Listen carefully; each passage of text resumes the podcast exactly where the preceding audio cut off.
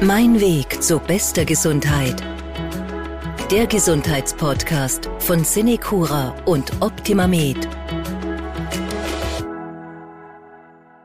Das Herz ist der Motor unseres Körpers. Damit ist es halt auch leider das gleiche wie beim Autofahren. Wenn der Motor nicht mehr so recht kann oder schlapp macht, dann ist das ein großes Problem. Herzinsuffizienz nennt man in der Medizin diesen Zustand, wenn das Herz nicht mehr wirklich in der Lage ist, seine Aufgaben ausreichend zu erfüllen. Und über diese Herzinsuffizienz, darüber sprechen wir heute bei Mein Weg zu bester Gesundheit. Ich bin Martin Hammerl. Als meinen Gast begrüße ich heute wieder den Internisten Dr. Manfred Skeet, Facharzt für Innere Medizin. Schön, dass Sie die Zeit haben. Ja, und äh, schön, dass Sie wieder da sind. Grüß Gott. Vielen Dank für die nette Einladung und ich freue mich schon auf eine spannende Sendung zu einem sehr großen, wichtigen und äh, auch interessanten Thema. Ja, und garantiert heute mal Corona-frei, weil wir ja das schon ein paar Mal gehabt haben bei uns in den Folgen. Ich glaube, da freuen wir uns beide. Da freuen wir uns beide, genau. Herr Doktor, es gibt viele Begriffe im Zusammenhang mit Herzinsuffizienz, die herumschwirren. Links, rechts Herzinsuffizienz, Herzversagen, Vorwärtsversagen, Rückwärtsversagen. Also da gibt's ja einiges. Was haben diese Begriffe alle gemeinsam, dass man das alles Herzinsuffizienz nennen kann? Was ist so die, die, die, der Überbegriff für das alles?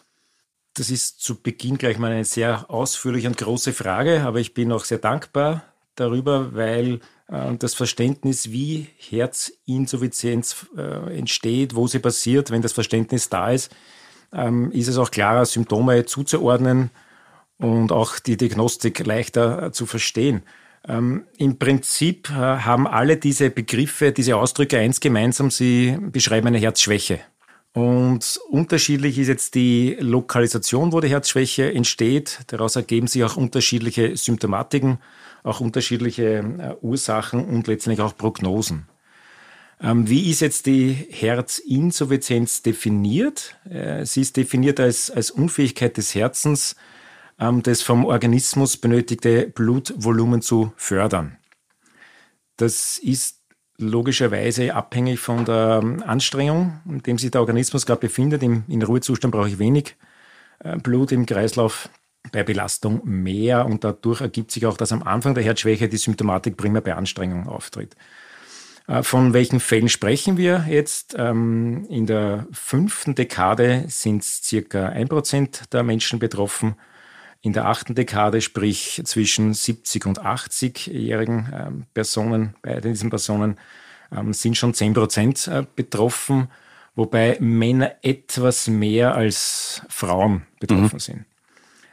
Ähm, lassen Sie mich vielleicht das Thema ein bisschen so angehen und erklären, indem wir mal beschreiben, wie ein Herz ganz grob aufgebaut ist. Ich glaube, viele Zuhörer wissen, man kann ganz grob von einem rechten Herz sprechen, von einem linken Herz.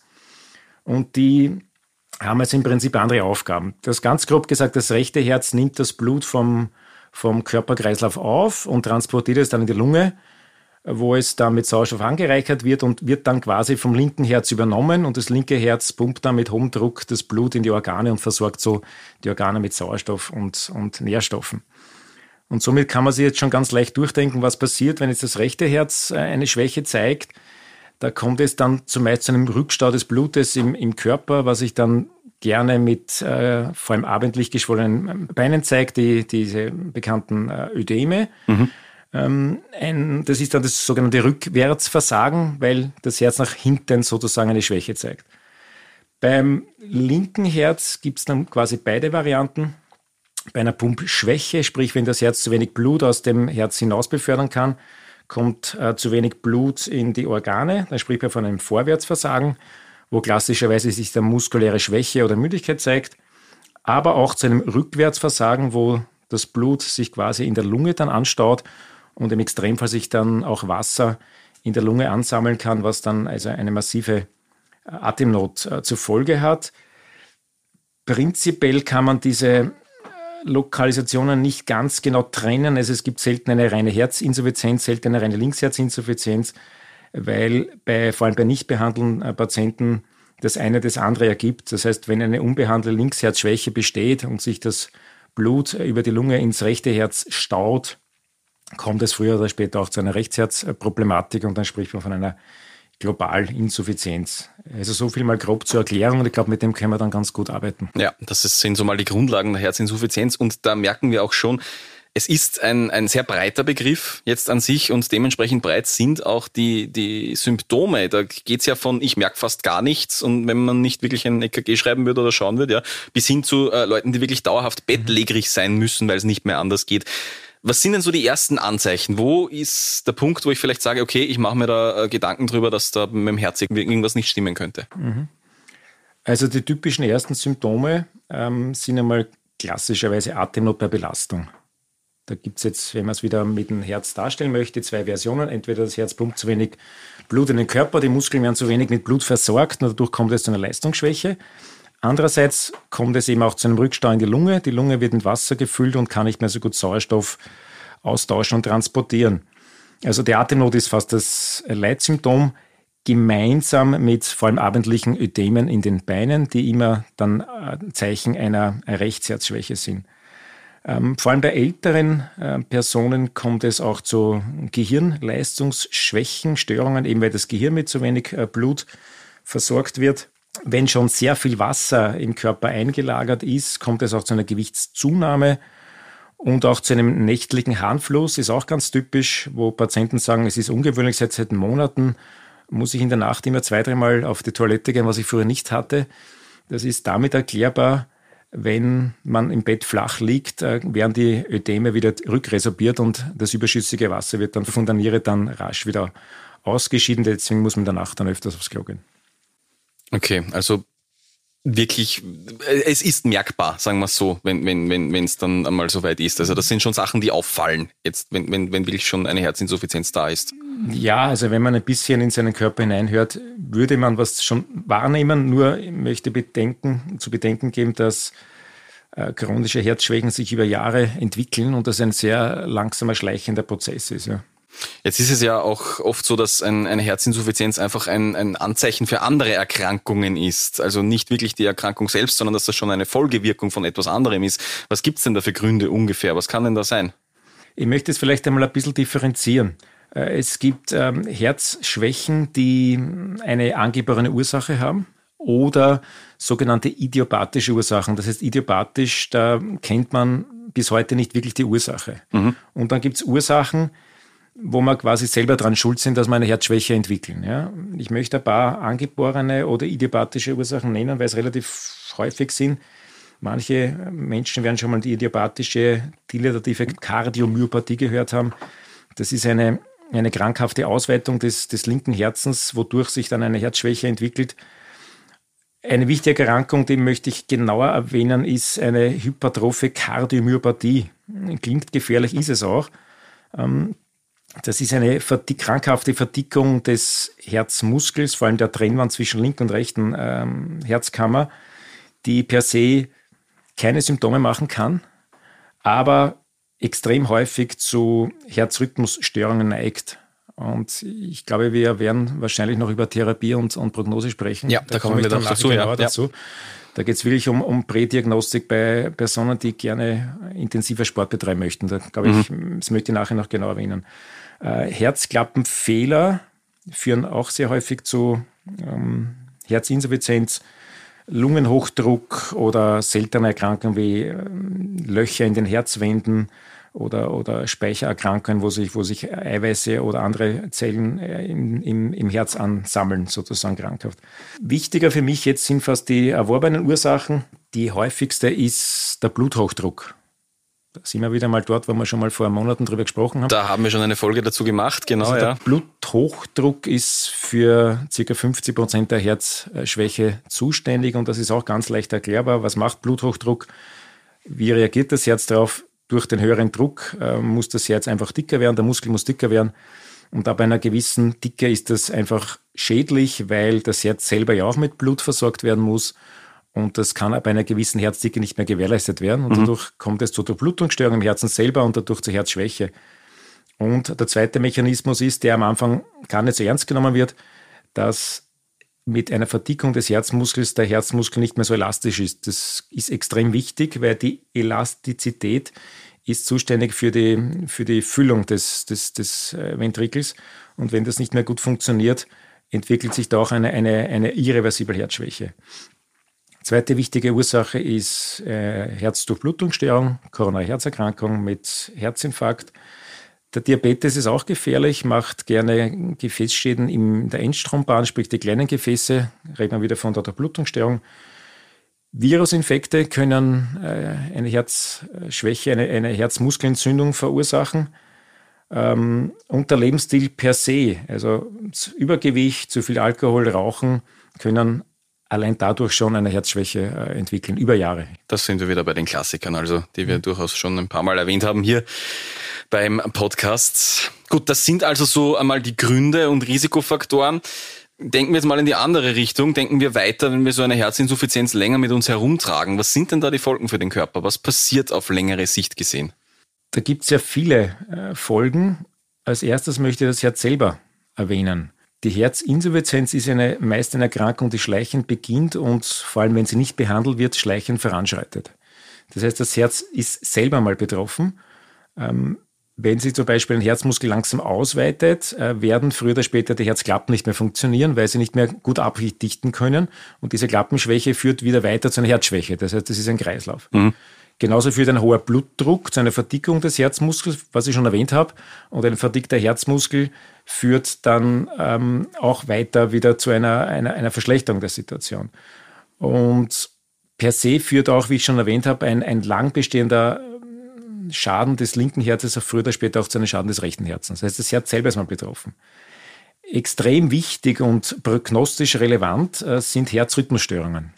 Das geht am Beginn von sehr harmlosen, von Extraschlägen, so Stolperer, wie viele Zuhörer das vielleicht schon mal selber ähm, bemerkt haben, wobei ich gleich erwähnen möchte, dass nicht jeder Patient, der so Herzstolpern hat, auch eine Herzinsuffizienz hat. Das mhm. ist sehr oft auch bei klinisch völlig gesunden Menschen. Ja, aber es könnte mal ein erstes Warnsignal sein.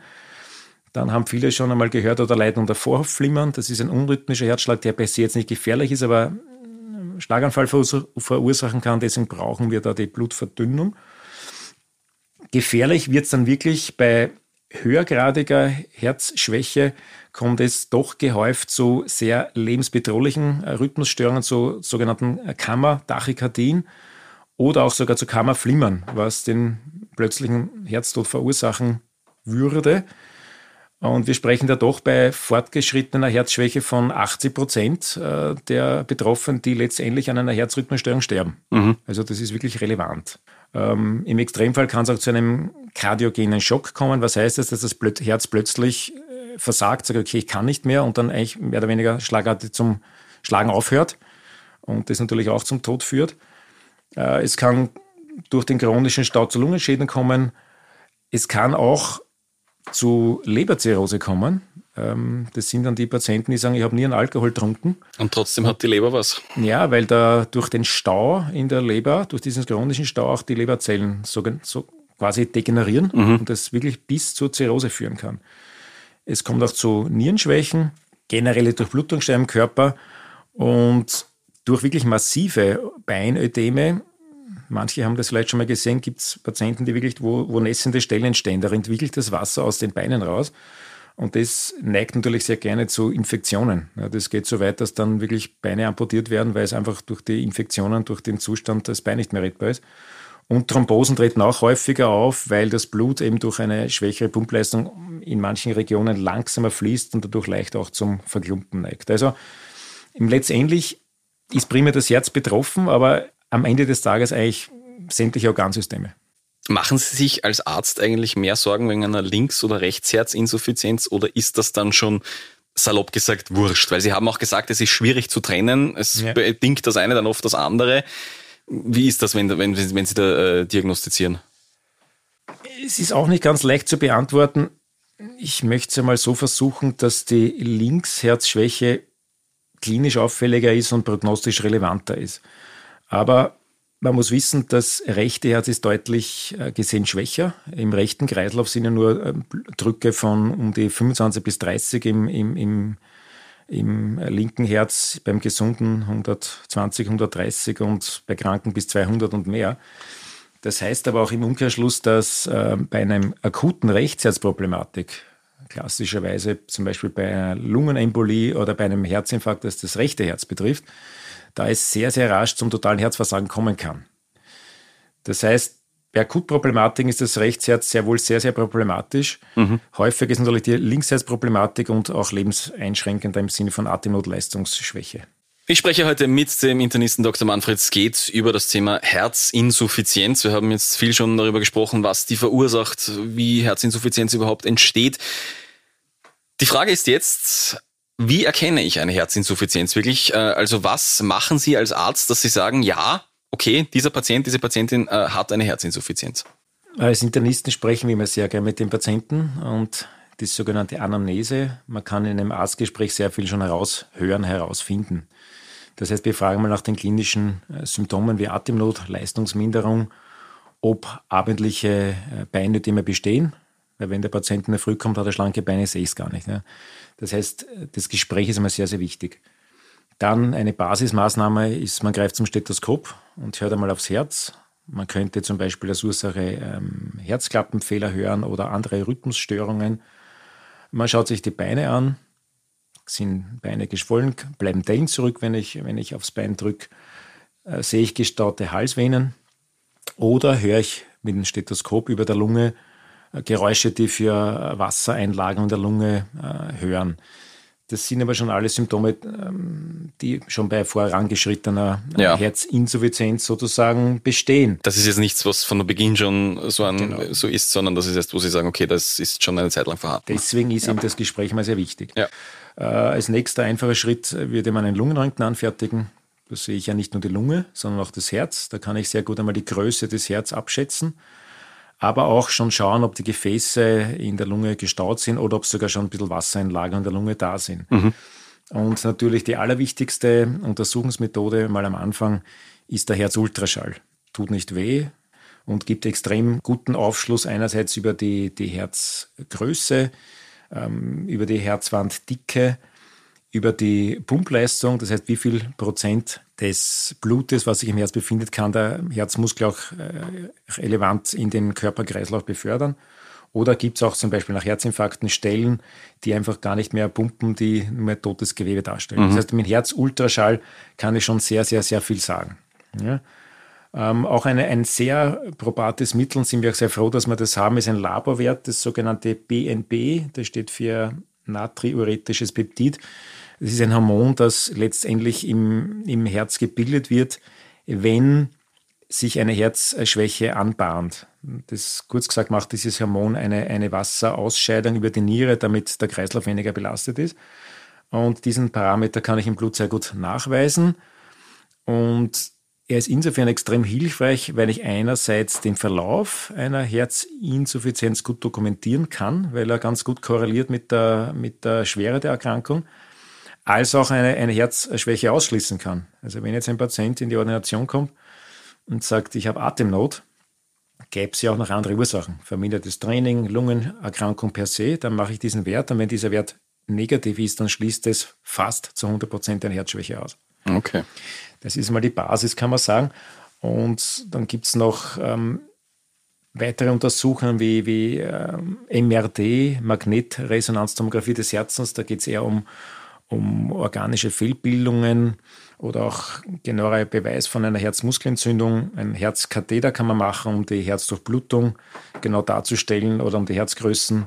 Der Blutdruck gehört bestimmt, weil extremer hoher Blutdruck führt zur Herzinsuffizienz. Andererseits ist bei schwer betroffenen, herzinsuffizienten Menschen der Blutdruck auch sehr nieder. Das heißt, mhm. das Herz kann gar nicht mehr genug Blut in den Körper bringen. Ich brauche die Frequenz, weil die sehr viel aussagen kann über den Zustand des Organismus und äh, eine Sauerstoffsättigung, dass ich einfach schaue, wie viel äh, Sauerstoff kann der Körper eigentlich noch äh, A äh, kann vom Körper aufgenommen werden und B kann auch in den Körper transportiert werden. Ja, das sind so die Basismaßnahmen. Also wirklich eine ganze Latte an Tests und Untersuchungen, äh, damit Sie da wirklich hundertprozentig sicher sind bei der Diagnose Herzinsuffizienz. Was sind denn dann die nächsten Schritte, wenn Sie jetzt als Arzt zu einem Patienten sagen, ja, Sie äh, haben eine Herzinsuffizienz. Wie geht es dann weiter? Wichtig ist mal die Ursachenforschung rasch einzusetzen. Ich muss schauen, ist es ein junger Patient, der überhaupt keinen Grund hat, dass er das hat, oder ist es ein, eben ein, ein Raucher, der hohen Blutdruck hat und, und ähm, hohes Cholesterin hat. Deswegen ist es wichtig, das rasch zu tun, weil eine Herzmuskelentzündung, eine sogenannte Myokarditis, ist eine nicht seltene Ursache bei jungen Menschen. Mhm. Und da hat es schon sehr rasch die Notwendigkeit, dass man den Patienten ins Bett legt. Ja hat vielleicht ähm, jeder schon mal gehört von Menschen, die mit weiß nicht, 39 Grad am Rad sitzen und dann eine Woche später am akuten Herzversagen sterben. Ja.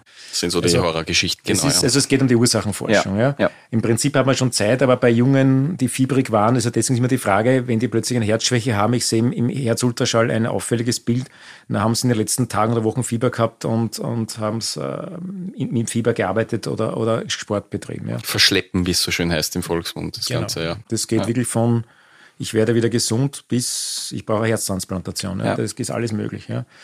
Das heißt, es geht um die Ursachenforschung, äh, eventuell im Sofortmaßnahmen, wenn die Diagnose einer Myokarditis, also einer Herzmuskelentzündung, gestellt wird.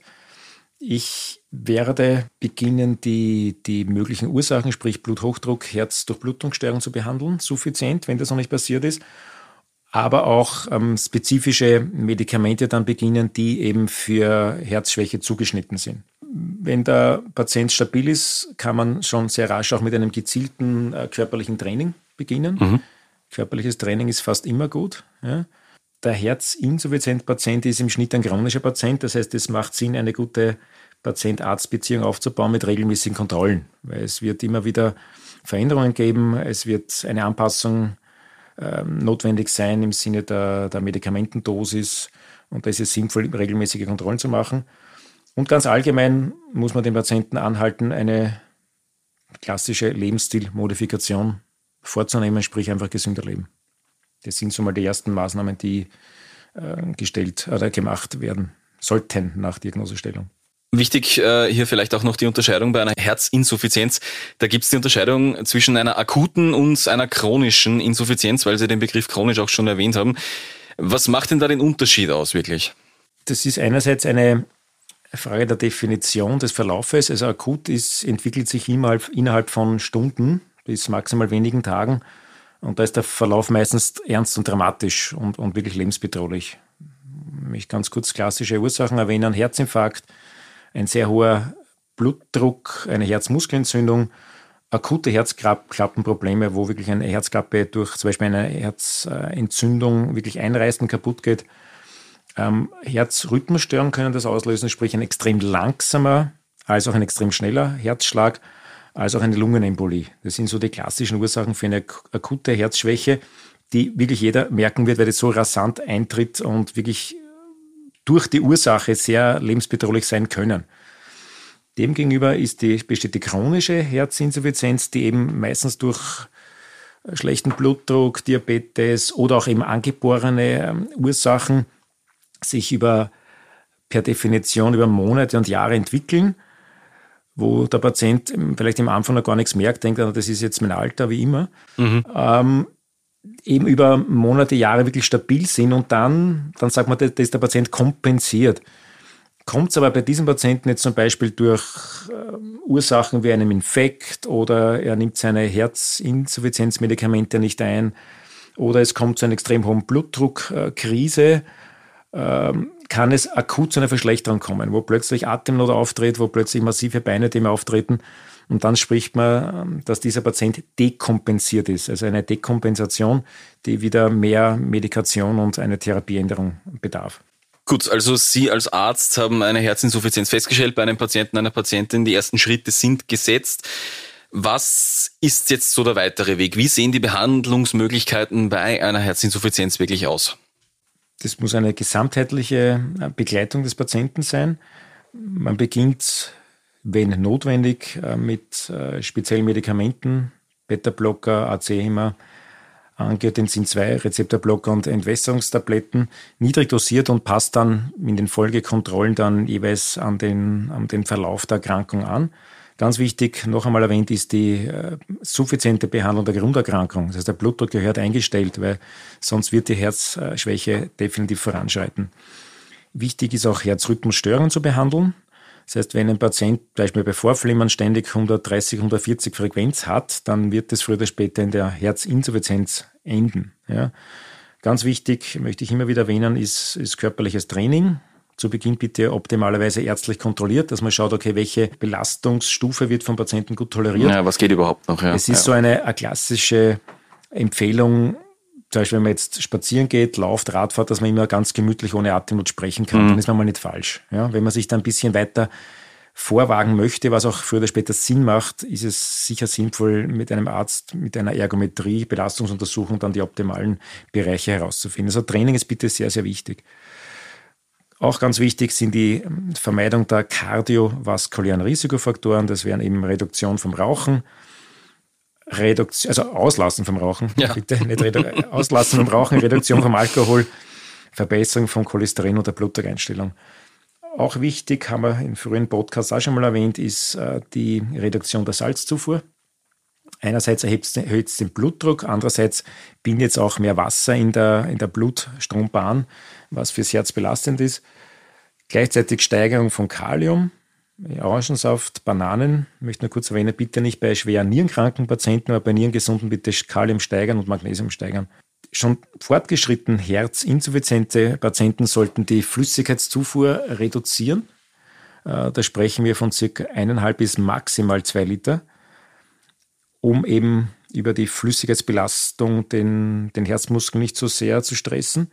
Wenn Sie eine Herzschwäche haben und Sie möchten Schmerzmittel und Sie müssen Schmerzmittel nehmen, würde ich das bitte immer mit dem Arzt absprechen, weil da gibt es Schmerzmittel, die sogenannten NSAR. Dazu gehören klassischerweise das Voltaren, also Diclofenac, Seractil, Ibuprofen. Ähm, ein, zwei Tage eingenommen, kein Problem. Aber wenn man diese Medikamente dann über Tage, Wochen nimmt, können die alleine schon eine Verschlechterung der Herzsituation bewirken. Dazu gehört auch Cortison und äh, spezielle Blutzuckermedikamente. Das sind die, sage ich mal, einfach durchzuführenden Maßnahmen. Wenn ein Patient jetzt schon massiv betroffen ist, ich möchte es nur erwähnen, weil es einfach zur Therapie dazugehört, sind das jetzt dann schon sehr große Einschnitte sozusagen, große Therapien. Es gibt einen Herzschrittmacher, der in beiden Herzkammern eine, eine Sonde hat, um den Herzrhythmus zu synchronisieren. Das heißt auch dann CRT, also kardiales äh, Resynchronisationstherapie. Da kommen aber nur Patienten in Frage, die äh, schon eine deutlich voran, also fortgeschrittene Herzschwäche haben. Wichtig und sicher bekannt ist der ICD, der implantierte äh, Defibrillator. Ja, ich glaube, der ist tatsächlich inzwischen angekommen im, im, öffentlichen Bewusstsein. Ja, ja spätestens nach der Fußball-Europameisterschaft. Ja. Ähm, da gibt es zwei Möglichkeiten, dass man das bekommt. Beim, bei den dänischen Fußballspielern war das eine sogenannte Sekundärprophylaxe. Das heißt, es gab schon ein Ereignis und dann im Nachhinein ja. eingebaut. Ja. Und es gibt auch die sogenannte Primärprophylaxe. Das ist bei Patienten, wenn die eine, das kann man im Herzultraschall sehr gut ähm, graduieren. Also wenn der eine, eine Ausfuhrfraktion von, von 30 hat, das ist jetzt eine Zahl, muss man sich nicht merken, dann kommt dieser Patient in Frage, dass man primär dem so einen Defi einbaut, weil die Wahrscheinlichkeit, wie ich vorher erwähnt habe, doch sehr hoch ist, dass der mal eine relevante Herzrhythmusstörung hat. Dann gibt es noch ganz extreme ähm, Devices wie äh, Linksventrikelpumpen. Da werden wirklich Pumpen, künstliche Pumpen im, im Körper implantiert. Und die letzte Möglichkeit ist dann die Herztransplantation, wenn gar nichts mehr geht. Gut, also das die Behandlungsmöglichkeiten, die Therapiemöglichkeiten für Herzinsuffizienz. Äh, die Frage ist jetzt natürlich, was bringt's, blöd gesagt? Ja, was ist normalerweise die Langzeitprognose? Ist es möglich, sich von einer Herzinsuffizienz äh, vollständig zu erholen? Oder äh, wie sieht es auf lange Sicht aus? Ich möchte gleich vorweg schicken, bringen tut's immer was. Ja. Auch bei angeborenen äh, Erkrankungen, die voranschreiten. Man kann das doch gut bremsen. Oder umgekehrt gesagt, wenn man nichts tut, ist es früher fatal. Ja. Auch da gibt es jetzt ganz, die Bandbreite geht von mit Medikamenten, dass man wirklich wieder eine völlig normale Pumpleistung und Lebensqualität erreichen kann, bis Erkrankung schreitet voran. Ich kann es zwar bremsen, aber man endet früher oder später bei der Herztransplantation. Ja. Ähm, zum Beispiel Virusinfekte sind oft sehr gut behandelbar. Wenn der Blutdruck gut eingestellt wird, kann die Herzinsuffizienz wieder verschwinden, wenn die Herzdurchblutung hergestellt wird. Also es macht auf jeden Fall Sinn, das ernst zu nehmen, von Anfang an ernst zu nehmen und äh, dass man gar nicht so weit kommt, dass die, wirklich die Herzinsuffizienz relevant wird. Also bitte unbedingt das ernst nehmen, suffizient behandeln, so oder so macht es Sinn. Da dann natürlich auch die Frage, weil wir heute schon auch über die optischen Spuren gesprochen haben, die Herzinsuffizienzen hinterlassen können, also die, die Ödeme, die Flüssigkeitseinlagerungen zum Beispiel an den Beinen. Lässt sich das auch wieder äh, rückbilden? Verschwindet das dann auch wieder, wenn die Herzinsuffizienz halbwegs im Griff ist? Auch da gilt wieder, es ist eine Frage, wie stark ist die Ausprägung. Man kann sie fast immer deutlich reduzieren. man muss ein bisschen auf die Nierenfunktion achten, weil natürlich kann ich äh, Entwässerungstabletten en masse geben, nur früher oder später wieder die Niere leiden. Ja. Ja. Es gibt auch andere Maßnahmen, die sehr effizient sein können, wie Beinbandagen. Es sei denn, der Patient hat massive Durchblutungsstörungen, dann wäre das kontraproduktiv. Oder das Hochlagern der Beine so gut wie möglich, also auch untertags immer wieder auf einen Sessel, auf einen, auf einen Hocker die Beine hochlagern. Aber im Prinzip kann man da sehr viel Gutes tun und wenn es wirklich eine massive Rechtsherzbelastung ist, wird man sich ganz wegbekommen oder deutlich verbessern. Herr Doktor, wir sind fast am Ende der Folge angekommen. Ähm, ich glaube, hier wäre es noch wichtig mal, dass wir zusammenfassen, wie kann ich Herzinsuffizienz vermeiden und auf welche Warnzeichen sollte ich vielleicht mhm. achten, damit ich gar nicht in die Lage erst komme im besten Fall. Mhm. Ich möchte es gern so unterteilen, wie Sie es erwähnt haben, vermeiden und Warnzeichen. Äh, vermeiden ganz zu Beginn klassisch gesund leben. No, na nicht, sage ich mal. Der Klassiker, ja. Der Klassiker. Richtige Ernährung, viel Bewegung, wenig Alkohol, kein Rauchen. Wir hören es immer wieder. Ist halt oft nicht so leicht, aber das wäre die Basismaßnahme. Wenn ich das mache, ist die Chance, eine Herzinsuffizienz zu erleiden, relativ gering. Wenn schon einmal Erkrankungen da sind, sprich ähm, Blutdruck, dass ich den wirklich schaue, dass der wirklich gut eingestellt ist, nicht dran halt mir früher, naja, Alter plus 100 ist in Ordnung, also erwähne 170, das passt schon, nein, bitte nicht 140 zu 90 und weniger. Ja. Ähm, wenn eine Herzdurchblutungsstörung da ist, ähm, schauen, dass das Cholesterin passt, ähm, eben nicht rauchen. Einfach diese Erkrankungen, die eine Herzinsuffizienz verursachen, gut im Griff haben. Ähm, wichtig sind noch Vorsorgeuntersuchungen beim Internisten, sage ich mal ab 50 aufwärts, dass man so gut auch die, die, die Basisvorsorgeuntersuchung ist kann es natürlich eine Herzinsuffizienz nicht abbilden. Das heißt, wenn ich, ich sage immer, mit dem Auto gehe ich jährlich zum Service, ja, und als, als Mensch gehe ich nicht zum Arzt, kann man doch einmal alle ein, zwei, drei Jahre, je nachdem, was rauskommt, auch zum Internisten gehen. Wenn man dann Herzultraschall macht und, und das passt, dann, dann passt das auch. Mhm. Ja. Halt, wäre den Anfängern, wenn ich da schon was sehe, kann ich sagen, hoppala, da ist schon eine, zum Beispiel eine, eine, eine Störung des, des Herzmuskels beim, beim Entspannen, eine Relaxationsstörung, meistens durch Blutdruck verursacht, kann ich sehr rasch beginnen mit einer Therapie und, und das verschwindet dann meistens auch. Eben, weil so wie Sie gesagt haben, die gröberen Symptome, die merke ich ja erst, wenn es eigentlich schon da ist, die Herzinsuffizienz, so also eine Relaxationsstörung spürt niemand. Ja. ja. Aber in zehn Jahren werden sie es spüren und dann ist es schon relativ fortgeschritten, sagen wir mhm. mal. Ähm, eine wichtige Maßnahme und ist immer noch nicht ganz klar, ist bitte, wenn Sie krank sind, vor allem wenn Sie fieberhaft krank sind, keinen Sport machen. Auch wenn zwei Wochen später der Triathlon am, am Programm steht, wo ich unbedingt eine Bestzeit erreichen will. Oder äh, schwere körperliche Tätigkeiten, irgendwelche schweren Berufe nicht ausüben. Ja. Es ist wirklich oder kann sehr gefährlich werden bei speziellen Virusinfekten, dass sich da eine Herzmuskelentzündung entwickelt und das kann echt wirklich dramatische Folgen haben. Und wenn eben Warnzeichen auftreten, bitte lieber einmal zu früh erst spät zum Arzt gehen, in dem Fall zum Internisten, dass man das einfach abklären lässt. Ja. Und was sind jetzt die, die klassischen Warnzeichen? Ich sage mal so ein ungewöhnlicher Leistungsknick über längere Zeit, weil natürlich haben wir alle bessere und schlechtere Tage, auch im Sport, aber wenn man merkt, okay, seit Wochen irgendwie, pff, wenn ich die Treppen raufgehe, da hatte ich nie ein Problem, ich bin müde, es geht mir die Luft aus bei Belastung.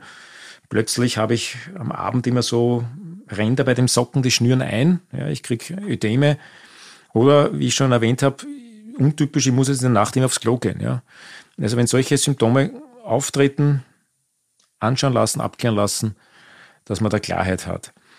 Und ich habe das vorher erwähnt, ich möchte es jetzt zum Abschluss sagen, dass es wirklich hängen bleibt, ist diese Erkrankung der, der, der hypertrophen Kardiomyopathie, sprich der krankhaften Verdickung des Herzmuskels. Ja. Das ist eine Erkrankung, die angeboren ist, die eigentlich schon im Jugendalter auftritt und relevant werden kann. Da gibt es zwei Varianten, da hole ich ein bisschen aus, weil es eben deswegen ziemlich gemein ist. Es gibt eine Variante, die den, den, den Fluss des Blutes im Herz ein bisschen blockiert, dadurch höre ich das auch mit Stethoskop. Das kann ich relativ gut bei jungen Menschen feststellen. Aber es gibt auch diese Version, wo dieser Blutfluss ähm, nicht eingeschränkt ist und dadurch ist das eigentlich nicht erkennbar von außen. Das sind komplett junge, gesunde, fitte Menschen. Ich, die wissen nicht, dass sie diese, diese Hypertrophie haben. Und man hört es leider Gottes immer wieder, dass dann junge, vor allem Fußballer, ähm, am Fußballplatz tot umfallen. Ja. Das heißt, meine, ich würde fast sagen, Bitte an, an Eltern, aber auch an an junge Menschen oder auch an, eigentlich an jeden, der jetzt sagt, ich möchte jetzt intensiver Sport machen oder ich möchte jetzt einen Marathon machen, ja, ähm, zum Internisten gehen, zum, zum, zum Kinder-Jugendarzt gehen und eine, eine, eine, einen kleinen Check machen. Ja. Ein, ein, ein Herzultraschall tut nicht weh. Und wenn der in Ordnung ist und ich habe ein schönes EKG und vielleicht man macht sogar eine Ergometrie, wenn man Spitzensport betreiben möchte und das passt, dann, dann ist alles gut. Ja. Aber wenn eben ganz, ganz selten, die Erkrankung ist selten, aber die gibt es, doch besteht, dann kann und ist meistens das erste Symptom der plötzliche Herztod. Und wenn ich da nicht gerade am Fußballplatz bin, wo die ganze äh, Maschinerie im Hintergrund ist, dann geht das meistens tödlich aus. Das heißt, deswegen möchte ich das am Schluss mitgeben. Menschen, die jung oder alt, die sagen, okay, es macht mir jetzt Spaß, ich möchte wirklich intensiv Sport betreiben, einfach gut abklären lassen.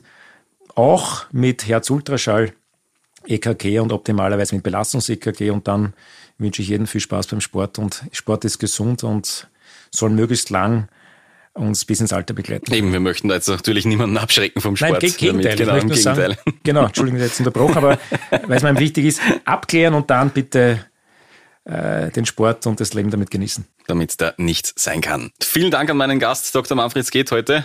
Gerne. Danke, dass Sie die Zeit gehabt haben. Ja, und bis zum nächsten Mal. Ja, und an unsere Zuhörerinnen und Zuhörer, bleiben Sie gesund. Mein Weg zu bester Gesundheit der Gesundheitspodcast von Cinecura und Optimamed.